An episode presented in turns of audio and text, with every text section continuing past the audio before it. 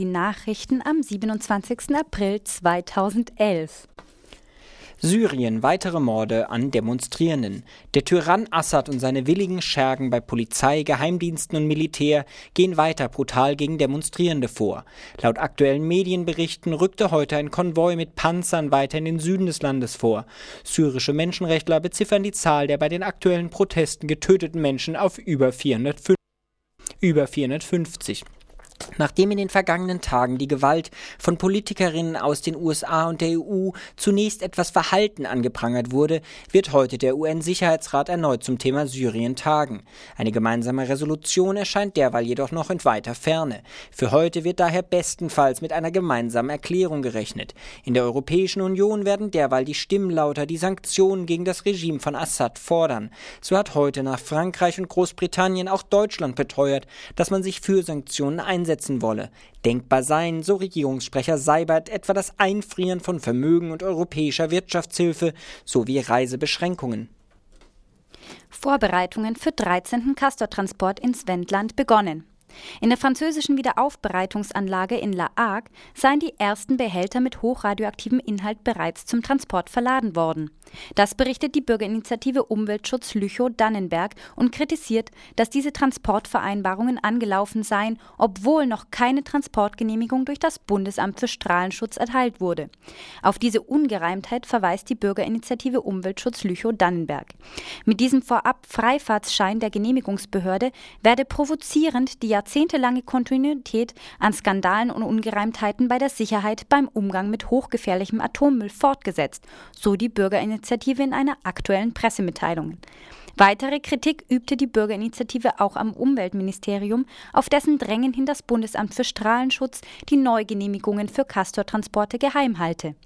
Der nächste und insgesamt 13. Castortransport von La Hague ins Zwischenlager in Gorleben ist für den November 2011 geplant. Die Gorleben-Gegnerinnen und Gegner fordern, den Transport abzusagen. Indie-Media Großbritannien spaltet sich zum 1. Mai in zwei neue Projekte. Die unabhängige Medienplattform Indie-Media UK wird nach elf Jahren Medienaktivismus nicht länger zum Veröffentlichen von Nachrichten genutzt werden. Die Seite bleibt lediglich als Archiv bestehen. Laut den Meldungen werden zum 1. Mai jedoch zwei neue Medienprojekte an den Start gehen. Zum einen die bereits online befindliche Homepage bethemedia.org.uk, auf der ausgewählte Artikel der mittlerweile 13 existierenden regionalen und lokalen Indie-Media-Plattform Großbritanniens veröffentlicht werden. Zum anderen die Seite www.maydaymedia.org.uk, auf der Nutzerinnen auch selbst über regionale Nachrichten veröffentlichen können, sofern sie denn mögen.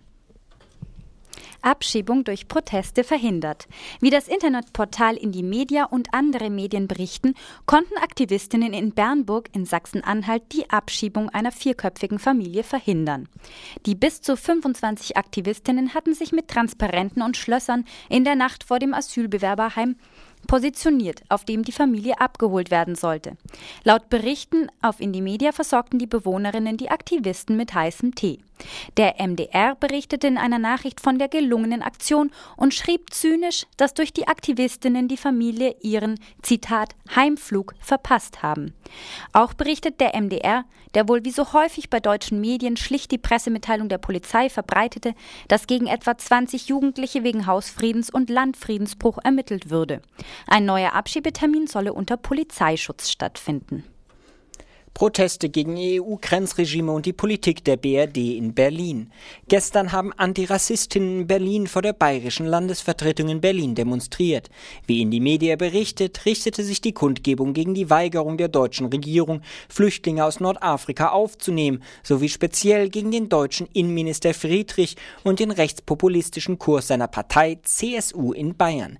Die Protestierenden kritisierten insbesondere, dass Bayern verstärkt verdachtsunabhängige Kontrollen von nicht weißen Menschen durchführen würde.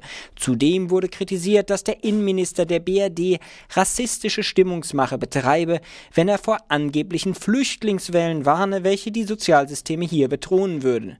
Denn bisher habe Deutschland gerade einmal 100 Flüchtlinge aus Malta wegen humanitären Gründen aufgenommen, während andere Staaten der EU deutlich mehr Flüchtlinge aufnehmen.